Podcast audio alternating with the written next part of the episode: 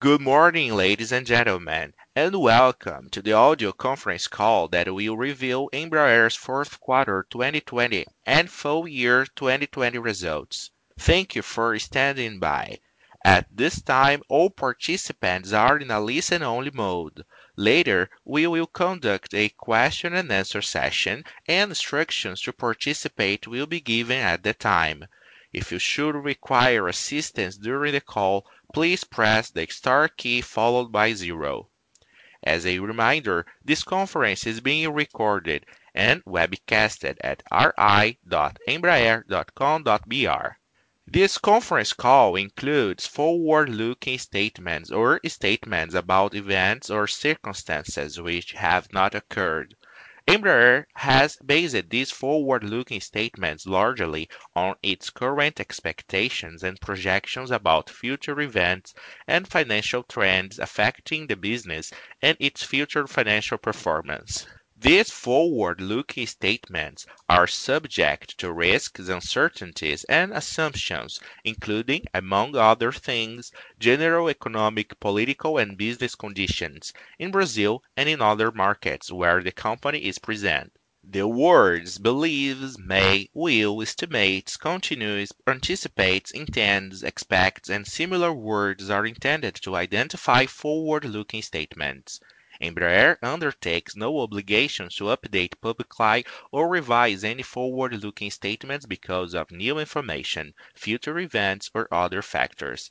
In light of these risks and uncertainties, the forward-looking events and circumstances discussed on this conference call might not occur. The company actual results could differ substantially from those anticipated in the forward-looking statements. Participants on today's conference call are Mr. Francisco Gomes Neto, President and CEO, Mr. Antônio Carlos Garcia, Chief Financial Officer and Procurement, and Mr. Eduardo Couto, Director of Investor Relations. I would like now to turn the conference over to Mr. Francisco Gomes Neto. Please go ahead, sir. Good afternoon to all, and thank you for joining us in our fourth quarter and fiscal year 2020 results presentation. I hope that uh, all of you are well and safe, and I thank you for your interest in our company, and most of all, in the confidence in our future. I will start with uh, a short introduction about last year, and afterwards, our CFO, Antônio, will go into more details on the numbers for 2020 and the fourth quarter. I will return at the end of the presentation to speak a bit more about uh, our main initiatives and my vision of the future. Our challenges in 2020 were not just limited to the COVID-19 pandemic crisis. We also had to deal with the termination of the strategic partnership with Boeing in commercial aviation. These and other challenges negatively impacted our revenues and costs throughout 2020, directly affecting the results of the company. That said, we reacted quickly to adapt to the new reality in an integrated and structured way, prioritizing the health and safety of our employees, supporting our society with several initiatives to combat the pandemic, and we also focused on cash preservation. Faced with this new reality, we adjusted our workforce to create a leaner and right-sized organization. We are now more agile to progress with efficiency gains, with sales campaigns, and with strategic partnerships. During this process, we also recovered synergies with the reintegration of the commercial aviation business and its related services. Finally, we created a new business plan known as Embraer Strategic Plan 21-25, which will be our guide for the next several years to return to grow in a profitable and sustainable way, resulting in Embraer becoming more profitable than it was in the past. Before I go into more details regarding the 2021-2025 initiatives, we will discuss the 2020 results. I will now hand it over to Antonio, and I will return in the end. Thank you. Thank you, Francisco. 2020 was my first year at Embraer and a very challenging and unprecedented year for the company. But I'm very happy with our achievements that we had, which I will show in more detail in the upcoming slides. The Embraer team is impressive, and I'm convinced that Embraer is on the right path. Now moving to the financial highlights on slide five. The COVID pandemic impact was felt much more in commercial aviation. Our consolidated revenues declined around 30% in 2020, and commercial aviation and its related services responded for more than 8% of this decline. During the year, we made a great progress in integrating commercial aviation within Embraer, and all of our business units are now moving forward with a united focus on improving results as we gradually emerge from the pandemic. We have a resilient backlog with a strong customer and partners to build on, and we are proud to say that none of our commercial customers canceled any of their orders during 2020. We, in fact, are cautiously optimistic in signing new orders in commercial aviation during 2021. The executive aviation and defense businesses showed encouraging performance during the year, with a strong profitability improvement as we continue to work on this business to generate consistent margin going forward. The record margins in the executive jets proves that we are on the right way. We changed the company mindset to implement actions to reduce cash outflows, expenses, and optimize investment in SG&A in 2020 without compromising any of our ongoing projects or operating capabilities of the business. Besides that, the right size we announced in the third quarter has been implemented, and we expect a tailwind from that in 2021 results. We continue to work on reducing our working capital needs to unlock cash in our business, particularly with respect to inventories and accounts payables. As we highlighted in the second quarter, and again reiterated in the third quarter of last year, we finished 2020 with a very strong cash generation, which was ahead of our expectation of a break-even cash in the second part of the year. We are also able to improve our liquidity during the less difficult time last year, securing more than 1 billion in finance from different sources, such as BNDES, US EXIM, private and public banks, as well from the debt capital market with long-term bonds, finished the year with a very strong liquidity of $2.8 billion in cash. It's important to note that due to the uncertainties related to the pandemic and its impact on our business, we are not announcing financial guidance for 2021 this time. We will continue to evaluate the possibility of releasing 2021 guidance as the year progresses. So, moving to the highlights for our commercial aviation business on slide six. Deliveries recovered nicely in the fourth quarter, with 28 jets delivered in the period, and a total of 44 aircraft delivered during 2020. This also included the milestone of the E-Jet number 1600 delivered to Helvetic Airways. We also had deliveries to important and long-time customers in 2020, including AerCap, Air France, American Airlines, Azul, United Airlines, and others. We had zero firm order cancellations since the start of the pandemic, a fact that we are very proud of, which illustrates a less speculative nature of our backlog compared to peers. Spikes in new COVID outbreaks in several regions of the world, and at the end of 2020 and early 2021, have delayed some sales campaign, but we are confident that we will announce important new orders in short term and throughout 2021.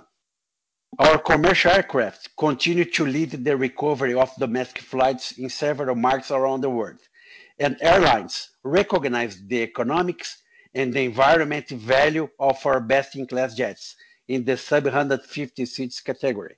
We see strong market demand for E-Jets around the world, and last year, lessors placed up to 90 used E-Jets in the market, and we added six new E-Jets operators during the pandemic.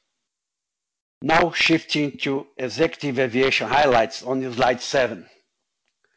Embraer delivered 43 executive jets in the fourth quarter, leading to a total of 86 jets delivered in 2020, with no white-tail carryover into 2021. As far as profitability, 2020 was really a great year for Embraer executive jets, as we presented strong margins of a high single digits and cash generation with a solid backlog and improving sales. In terms of client recognition, the Phenom 300 was the best-selling light jet again in 2020, the ninth consecutive year. And last year, the Phenom 300 was not only the best-selling light jet, but also the best-selling twin-engine jets in the entire executive aviation industry. We also reached an important milestone of the first Praetor 600 jet delivered to the fleet launch operator Flexjet in 2020, a very important customer that has chose Phenoms and Praetors to expand its business in a multi-year deal that was signed in 2019. I would also like to highlight that the pandemic recovery is on its way in the executive aviation, as business jet operation are already back to over 90% of pre-pandemic levels, with a strong momentum in 2021 for Embraer. So, on slide eight, we go into some highlights for our defense and security business. During the year, we signed a contract with the Brazilian Navy as part of a consortium with ThyssenKrupp to build four ships, with deliveries expected to happen between 2025 and 2028. This underscores our positioning as the true defense house of Brazil. We were also very happy to announce the sales of two C-390 Millennium cargo transport and tanker aircraft to Hungary, closing our second export customer of this aircraft after Portugal. We also delivered two C-390 aircraft to the Brazilian Air Force in 2020, and 16 A320 Super Tucano to the clients around the world during the period. We also continued to work in 2020 with Brazilian Air Force to study development of a new light cargo aircraft with short takeoff and landing capabilities. In terms of profitability, defense and security was our most resilient business during the pandemic, as revenue grew and our operating margin moved from the negative in 2019 to a mid-single digit positive in 2020. Slide number nine. With respect to our services and support business highlights, let me first say that the business was significantly impacted in the early days of the pandemic, as most commercial and business jets worldwide were stopped. But since then, service and support has shown an impressive and consistent improvement during 2020. The business continued to perform despite the impact of the pandemic, completing 11 conversion of a legacy 450s to new Praetor 500 jet during the year. Also, service and support helped and supported our commercial airline customers to adapt their realities imposed by the pandemic, working to get E-Jets modified and certified for a cargo transportation cabins. For the long term, we are proud that our OGMA MRO business in Portugal was selected to become a new Pratt Whitney authorized maintenance center for GTF engines in Europe. After some initial investment in the business, we are excited for the growth opportunity for Ogma to potentially triple in size in the next several years. Finally, we are optimistic for the future as we finish 2020 with service and support activities approaching pre-pandemic levels. Now let's go into more details on the quarterly and yearly financial results. On slide 11, we show our year-end backlog, which finished 2020 at $14.4 billion and declined mainly due to the impact of the pandemic on new orders, particularly in commercial aviation. Our total backlog fell around 15% in 2020, which compares favorably with our peers that face larger cancellations. It also highlights our high-quality customer backlog with a very little speculative orders. We are also cautiously optimistic regarding a better order environment across all of our business in 2021. On slide 12, we turn to aircraft deliveries, which showed a stronger recovery in the new normal levels in the fourth quarter. We delivered a total of 44 commercial aircraft in the year, with more than half coming in the fourth quarter, and delivered a total of 86 executive jets in 2020, of which half came from the fourth quarter. The annual deliveries in commercial aviation were clearly impacted by the pandemic, while executive aviation deliveries was less affected. So moving to net revenue on slide 13. Embraer reported just under $3.8 billion in revenue for 2020, which was a 30% decline compared to 2019. As mentioned previously, decline in commercial aviation and its related service were responsible for more than 80% of this reduction. Looking at the geographic split of our 2020 revenues performance of North American and European market has a direct impact on our business, as just over 80% of our 2020 revenues came from this region. Continued improvement on COVID cases, vaccine rollouts, and eventually improvements on passenger traffic give us optimism for the future. In slide 14, Embraer presented a significant cost control during the year of 2020 as part of its cultural transformation, as clearly shown in slide 14. Our total SG&A declined almost 30% in 2020 as compared to 2019, excluding the bad debt provision of 62 million in 2020. This reduction is impressive and roughly in line with decline in sales for the year, despite a large portion of the SG&A expenses being fixed cost in nature. So, regarding adjusted EBIT on slide 15.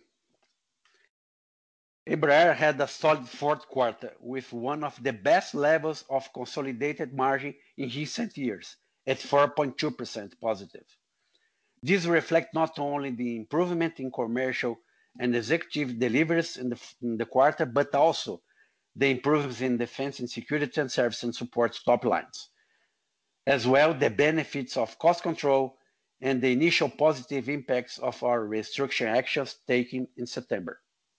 Adjusted EBIT in the fourth quarter excludes a total of 27 million of positive net impacts coming from restructuring expenses, impairments, and bad debt provision. For the full year, we finished with adjusted EBIT of a loss of 101 million, representing an adjusted EBIT margin of -2.7%. This compares favorably with last year break-even level, despite a more than 30% decline in revenues caused largely by the COVID-19 pandemic. We expect higher profitability levels in the future years as we continue to recover top-line growth and cost reduction initiatives are mostly permanent. For 2020, the adjusted EBIT margin by segment was -7% at commercial, +8% executive, +6% defense, and 4% service and support, removing items and one-off impacts. Slide 16 shows our adjusted EBITDA, which was 146 million in the fourth quarter, and also excluded the special items already mentioned in the previous slide. Adjusted EBITDA margin for the fourth quarter was 7.9%. For 2020, despite the significant impacts that the pandemic had in our business, and with revenue dropping 30%, Embraer generated a positive adjusted EBITDA of 82 million for the year, with an adjusted EBITDA margin of 2.2%, which was very close to 2019 levels, despite a meaningful decline in revenues. On slide 17, we turn to the adjusted net income, which for the fourth quarter was a loss of $30 million and was better than the adjusted net loss of 93 million in the last year for the fourth quarter, despite lower revenue in the period. For the full year, Embraer reported adjusted net loss of $464 million, which was higher than 2019, driven by the lower operating income as well higher financial expenses. We believe that higher profitability in the coming years, combined with lower financial expenses as we continue to recover the top line and improve our cash position, will be important drivers for Embraer earnings rebound in the years ahead. Another lever we pulled during 2020 to reduce cash outflow was reduction of CapEx and development spending that we show in slide 18. The total investment declined 60% to 203 million. Thought it's very important to note that none of our ongoing projects has been compromised in terms of timing. We are nearing the end of the development cycle for the C390 Millennium.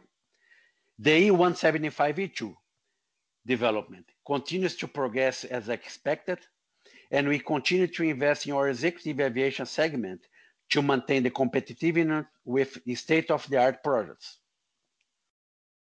As we look to the future, investment are likely to increase a little bit from 2020 levels, but not in a significant way as our product portfolio is new and any large investment will require strategic partners. We are also highly focused on improving free cash flow generation in the coming years. So on slide 19, we show the company's free cash flow in 2019 and 2020. We finished the year with a free cash flow usage of $990 million. But I'd like to highlight the strong cash generation in the fourth quarter of 725 million, which almost equalized the last year record free cash flow generation. Also, we promised to the market that the second half of the year would be break-even free cash flow, and we actually beat that by generating almost 160 million of free cash flow in the second half. Cost control, improvements in deliveries, and more efficient use of working capital all helped in the cash flow increase for the fourth quarter. We continue to work in to deliver meaningful free cash flow improvements in 2021 versus 2020 as we gain further traction in our working capital initiatives, as well additional cost efficient in some revenue gains. Finally, on slide 20, we show the company's strong liquidity position as Embraer finished the year with nearly 2.8 billion in cash, much improved from the previous quarter and similar to 2019 levels. We were successful in getting additional liquidity during 2020 via different finance sources. We have less than 10% of our debts coming due in the next 12 months, and the average maturity of our debts is above four years. With that, I will now turn the call over to Francisco for his closing remarks. Thank you.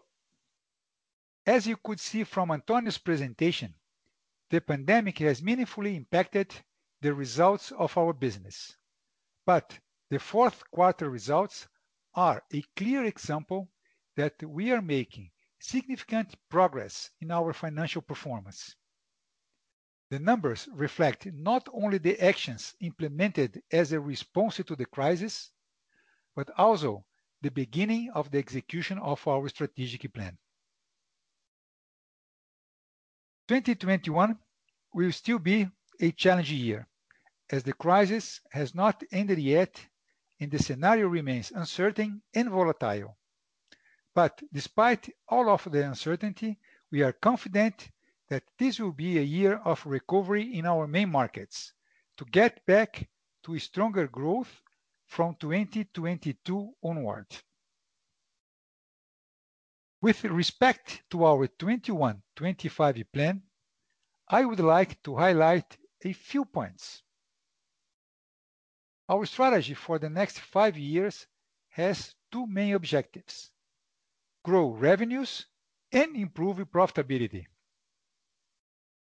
To do this, we must work as much on the top line to increase revenues as on the bottom line to reduce costs and improve margins. We will achieve these objectives focusing on the following fronts. On revenue growth of our current portfolio of products in all business units, on projects to bring efficient gains, and on initiatives for innovation, diversification, and strategic partnerships. Some of the actions of the business plan are already progressing and have started to show results, such as on the sales front. In commercial aviation, it is market consensus that the sector's recovery will begin first with regional aviation, and the E2 family of jets is the best solution for customers that need to make their fleets more flexible, economical, and efficient. This is in addition to a strong and continuous demand for E1 jets, principally in the U.S. market. We have various sales campaigns ongoing, and the advance in vaccinations in different regions of the world will be a crucial factor in closing these new opportunities. Executive aviation in 2020 had its best performance ever, with strong profitability and cash generation despite the challenges of the pandemic, and starts 2021 even better with strong sales. The defense business remains resilient, with good growth prospects and improvement in profitability as we continue to ramp up the learning curve and maturity of our multi-mission transport aircraft, the C-390 Millennium, and expand the pipeline of sales campaigns for this aircraft and for the Super Tucano as well. Overall, across our businesses, we have one of the newest portfolio of products in their respective industries with the E2s, the Phenoms, the Praetors, and the C-390. They are state-of-the-art, technologically disruptive, and highly capable products that are the result of the last several years of investments that we have made. These products should help us to grow much faster than overall market levels as we emerge from the pandemic. The services and support area is already approaching pre-pandemic levels and continues a rapid recovery with good financial performance. The 25-year multi-billion-dollar contract signed between Ogma and Pratt & Whitney for engine maintenance in Portugal will triple this subsidiary's revenues in the next several years. This translates to revenue and profitability growth for Embraer. On efficiency gains, already in the second half of 2020, we started to see significant improvements in inventory levels, reduction in the production cycles of our aircraft and components, and cost reductions in general. In addition, we continue to focus on maintaining our innovation DNA. We announced the creation of EV, a business dedicated to the development of the advanced air mobility ecosystem, and the eVTOL, an electric vertical takeoff and landing aircraft, a segment with strong growth potential in the years to come. And we also remained focused on the discussion of strategic partnerships to open new markets, among others, for our commercial jets, our multi-mission aircraft, the C390, on development of the new turboprop project, and on growth in our service and support business. I know that many of you have invested in and have followed Embraer for a long time and know our company very well. For that reason, I think it's important that you leave this presentation with a clear understanding regarding five key points. First, this is a different company today. We are not the same business that we were years ago, and we are not yet the business that we will become in the next few years. We are in a process of transformation, and we are moving fast. Second, we are very confident in our strategy, and this confidence motivates us to accelerate and remain focused on execution with discipline.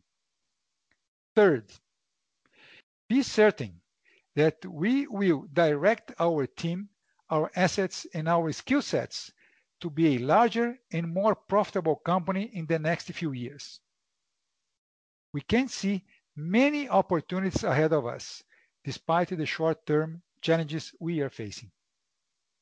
Fourth, we have today a very united leadership team, a company focused on the execution of our plan and a high level of alignment, motivation, and energy in the entire organization, which has made a big difference in our process of recovery after the pandemic. Fifth, Embraer is a company that is concerned with the environment and one of the first in the industry to adopt advanced norms of environmental management and social responsibility in its region with high governance and ethical standards. We are committed to ESG, and we will progress even further on this agenda. Finally, our founder, Ozires Silva, the first Brazilian and one of the few non-Americans to be recognized with the Daniel Guggenheim Medal, which is granted as one of the highest awards in aviation, used to say, "Embraer always challenged the impossible and is capable of getting where it wants, thanks to the passion and competency to always do the best." We preserve and incentivize this passion in the high competence of our engineering force in other areas.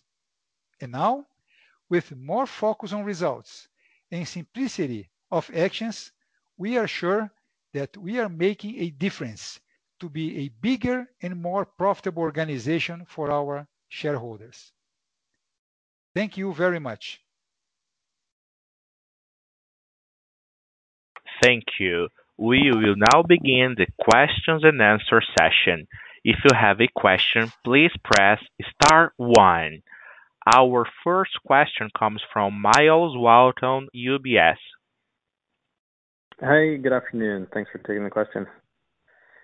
I was hoping that you could perhaps touch on um, new products. And you mentioned, Francisco and Antonio, about revenue growth and partnerships that would be required for for really investing on new products. And I wonder if you could comment around both the turboprop area as well as the eVTOL area, how much Embraer is willing to spend you know, to create those markets versus what they uh, what they need from partners and when those partnerships might materialize. Thank you, Myles. Uh, Francisco speaking. Thanks for, for your question. Uh, well, sure. let's separate this answering in two parts. First, I mean, we do have a, a, a, very new and competitive portfolio of products, right? That uh, that we we have considered in our five-year strategic plan. You know, the E2 family that we're still working in the E175 E2, the the Phenoms, the uh, Uh, in the executive aviation, in the in the new uh, uh, C390 Millennium in the defense. For for new for, for new products like the the turboprop, like the, the Stout, that we are we are working in different uh, uh, partnerships, strategic partnerships. For for for the Stout, for example, we are we are working we are close to get a, contract from the Brazilian Air Force. And for the turboprop, we are we are working in this partnership front to find uh, partners to to help us to fund and accelerate the, the, the, development of the product and to open new markets for the product uh, uh, as well. So this is what we are doing. We are we are in, I would say that we are in an advanced stage in, in such uh, fronts, but uh, we don't have anything concrete yet to share with you. Okay, very good. And one other one, if I could, the profitability that you think the company can get to in your vision 21 to 25, should we think about the the EBITDA margins of Embraer over the past in the mid-teens, you know, 14 to 15, 14, 16%? Is that where you're trying to get to, or do you think you can have a pathway to get above those margins? Thanks. Thanks, Myles. Antonio speaking here. We are going to tell you around the EBIT margin first. We do believe we are, uh, with everything we have in front of us, being able to reach a higher single-digit EBIT margin throughout this five years plan, which leads us automatically for the EBITDA that you just mentioned. Very good. Thanks, Antonio. Welcome. Thank you. Our next question comes from Robert Spingarn Credit Suisse. Hi, good good afternoon. Um, I got a couple of questions, but first, just a follow up to what Myles just asked you on urban mobility. Would you seek a strategic partner there, um, either for the aircraft side or for the air taxi side, or might you access the public markets? And I'm specifically asking about Eve accessing the public markets as a separate company? Thank you. Thank you, Rob, for the question.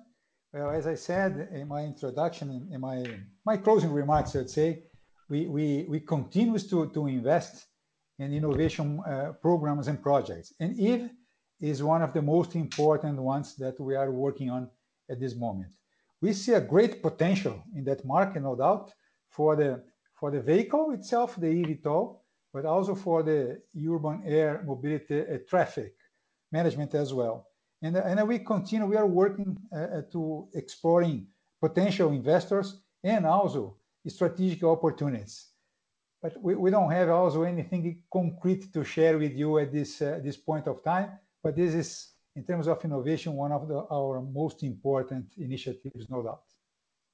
Okay, and then turning to the competitive environment, in the regional jet business, we've had a fairly significant change with um, Bombardier and Mitsubishi essentially dropping out of the new aircraft production market. So now, really, in RJs, or at least up to 110 seats, it's only Embraer. To what extent does this change the market dynamics for you? And are you seeing any evidence of traditional Bombardier operators now looking at Embraer E-Jets for growth or replacement uh, aircraft. So, Rob, yes. is Antonio? Yeah. Go, go ahead, Antonio. Is Antonio speak here? For sure, we we do. Uh, we I do believe in what's with the the two competitors not putting air, aircraft to to compete with us didn't change too much because we were the market leader anyway. We do see a V-shaped recovery very strong in U.S. for the regional jets, where we are alone with done 75 E1.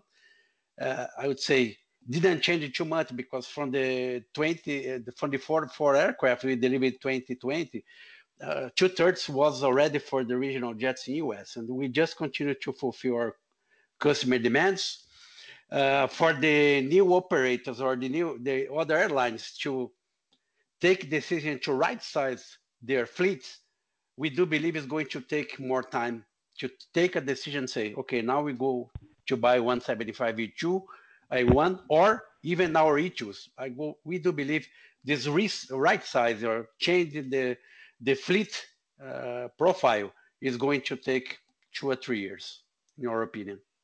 And uh, if you allow me to complement, Antonio, the, the E2 is the most economical, I mean, aircraft, one single aisle aircraft in the market, and the most efficient one.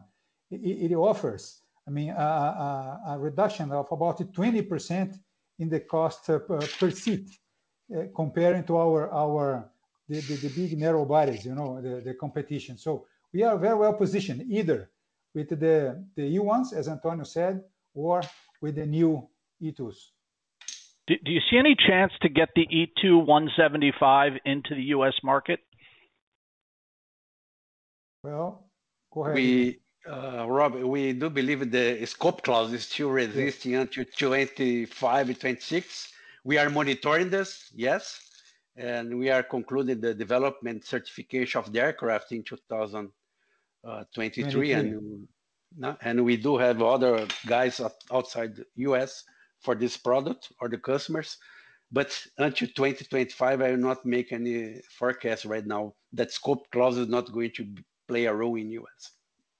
Okay, and just a last question, um, a clarification with regard to the long-term forecast on slide 22, when you say recovery in 2021 and then growth beyond, is that specific? I mean, do you see 2019 type numbers in 2021, at least in any area, you know, regional jets, biz jets, or or cash flows, or is is that really going to come after 21? Well, uh, we see we see 2021 still as a challenging year, and uh, but I think we did our homework in 2020. We we right-sized the organization. We put in place a lot of uh, initiatives to to to improve our efficiency, to to sell more, and we don't see a, big growth in 2021 uh, in terms of revenues uh, mainly because of the commercial aviation that are uh, still strongly impacted by the COVID. But our, other business units, they are much more resilient. As, we said before, the, executive aviation had its best year ever in, in 2020, despite of the COVID. We see a very good year for the executive aviation in 2021, and uh, the same for the defense and services. And the commercial aviation we expect to see uh, uh, some growth from 22 uh, onwards. But to be back to, to pre-COVID levels, we believe that this will be from 2023 and beyond. And and when in there would you expect cash flow break even? Rob, I, I, don't I don't want to give you a guidance, but we are fighting for the best already in 2021, but we are evaluating here before give a guidance to the market. Uh, 2021 will be still a, a, a challenging year for us. For sure, the free cash flow will be much better than 2020, no question mark. But we are still evaluating to give you guys uh, a better guidance for this year. Okay, thank you both very much. Very helpful. Thank you. Welcome. You are, you are, you are very welcome.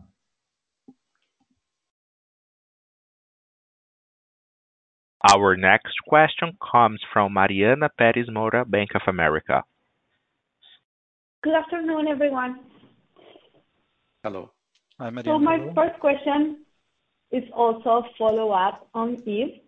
Could you please give us some color on the strategic, I mean, the strategy about spinning off Eve last year Is it because of operations? Is it because of Um, attracting investors? And if you can give any color on if you were to see that company come public, how can that be?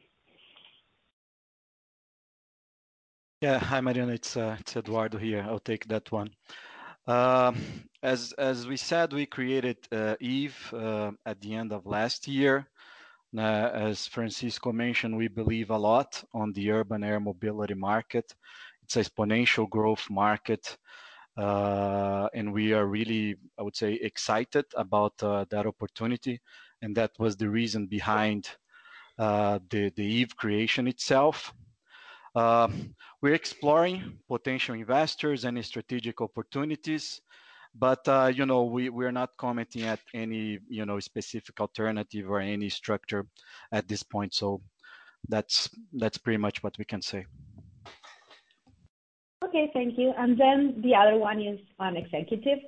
Um, if I'm not wrong, your margins uh, this quarter were close to 13%, and it's the first time you have or been in double digits since 2014. How sustainable is that kind of margins? How should we think about margins going forward? So I do I we are trying to follow a structure in the executive aviation, which is try to build so many aircraft as we can sell, uh, we can deliver. First one, we finished 2020 without any white tails in the in the inventory. First one. Second one, we are seeing a recovery. Even that last year, we, we delivered much less than 2019. In a sustainable way, we do see the executive aviation as always in the higher single-digit EBIT margin for the long run. And for sure, we still have issues to work in our product portfolio in order to improve market share and uh, be more aggressive in some of the other initiatives in regards to products. But we are well-placed. We are in the light jets, the market leader, and we are proud of, I would say, sustainable, uh, I would say, Uh, mid to higher single-digit EBIT margin from the long run. And Mariana, it's important, when we mention about the EBIT margin is without services.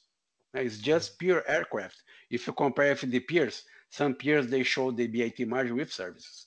We are just talk about pure sales and deliveries of aircraft, and that shows that Embraer is not only commercial aviation, it's also executive aviation, which has a lot of value to deliver. Perfect. And if I may, last one from me.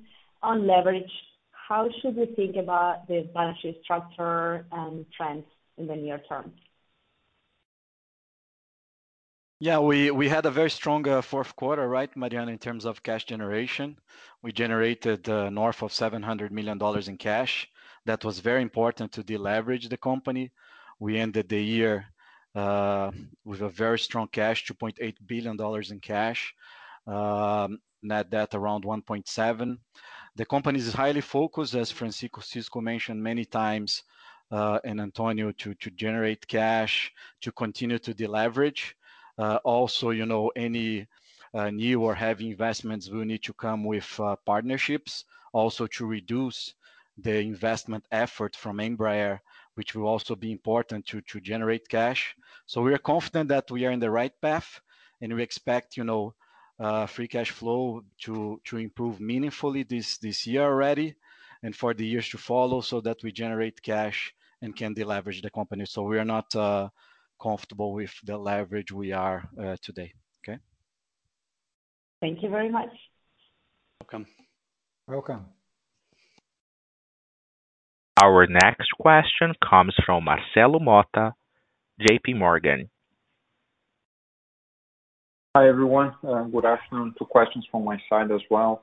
Uh, the first is regarding the sales campaign. Right? Uh, you briefly commented during the presentation that you do expect to have some results in the in the short term. So just wondering, you know, how much more can you mention about it? Um, and also, if we look at the the backlog of the company, I mean, do you think it could go back to levels pre-COVID? Do you think it's going to be a more short-term type of backlog as companies are still working on the other. How can we think about those two lines? Thank you very much. Thank you, Marcelo, for your question. But I think I would answer in uh, different ways, I would say. For commercial aviation, yes, we we uh, are working a lot of uh, campaigns. I mean, for E1s, especially in the U.S., and for E2s in different markets. But uh, you know the the the, the rhythm to close those deals really depend on the on the vaccination progress. You know many companies, you know, they are expecting a growth in their market airlines, but you know, this COVID impact is still is still an issue for them. On the other side, I mean, uh, executive aviation, we are doing pretty well. We started uh, very strongly this year with uh, with new orders, much better than the past. And uh, defense, we are very stable this year as we we were last year. So it's a very resilient business that we have. In the service area, this is approaching the pre-COVID levels. So again, I think that for for executive, defense, and service, we are doing pretty well in terms of orders. But uh, in the commercial, we really depend on the on the progress of the vaccination in the different parts of the world. So in regards to Marcelo, it's Antonio speaking here. In regards to our backlog, we take a look backwards and between 10 billion-15 billion, 14 billion we have, as I would say, is not risk for Embraer. We are, I would say, safe for the the years beyond. There is cancellation. Having no cancellation is really key for us, means we have our customers supporting us. And uh, the the reduction itself is uh, clearly, we we delivered a lot in 2020, and we were not able to close too many deals. You know better, COVID one, uh, wave one, wave two, see what's happening in Brazil here. Uh, especially the airlines, they are reluctant to take fast decision as long there is no visibility for the impacts of the COVID. But I would say we should be able to be minimally stable this year with the new campaign that we are discussing right now. Perfect. Thank you very much. Welcome. Welcome. Our next question comes from Noah Poponak, Goldman Sachs. Hello, everyone. Hello, Noah. Hi, Noah. Hello, Noah. How are you seeing uh, commercial production uh, or unit deliveries for 2021 versus 2020? Uh, hello, Noah. It's Antonio speaking. We see it's slightly better than 2021. Not a big spike, but it's slightly better in regards to units. Okay.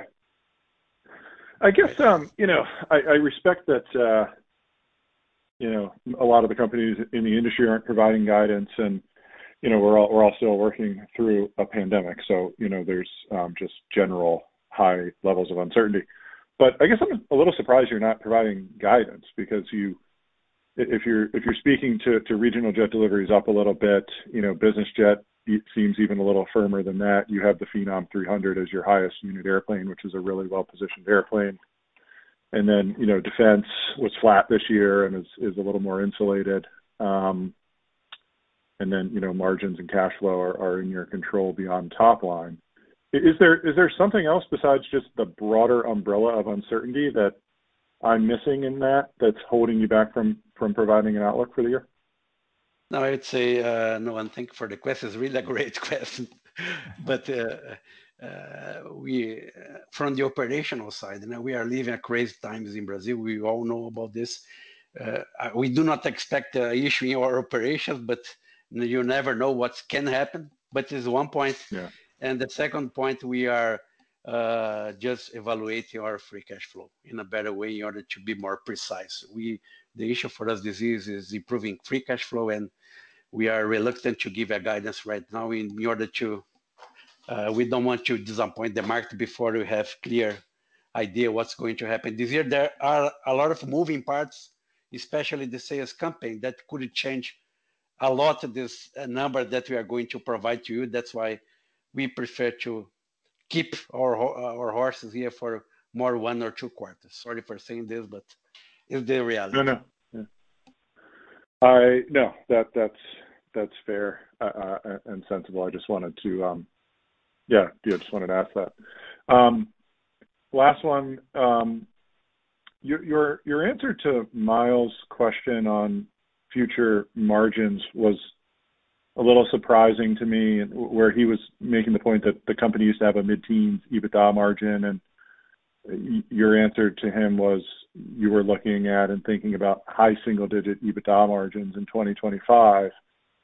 The company has had D&A um, that's, you know, pretty consistently been kind of 5% of revenue outside of 2020, where the revenues are depressed.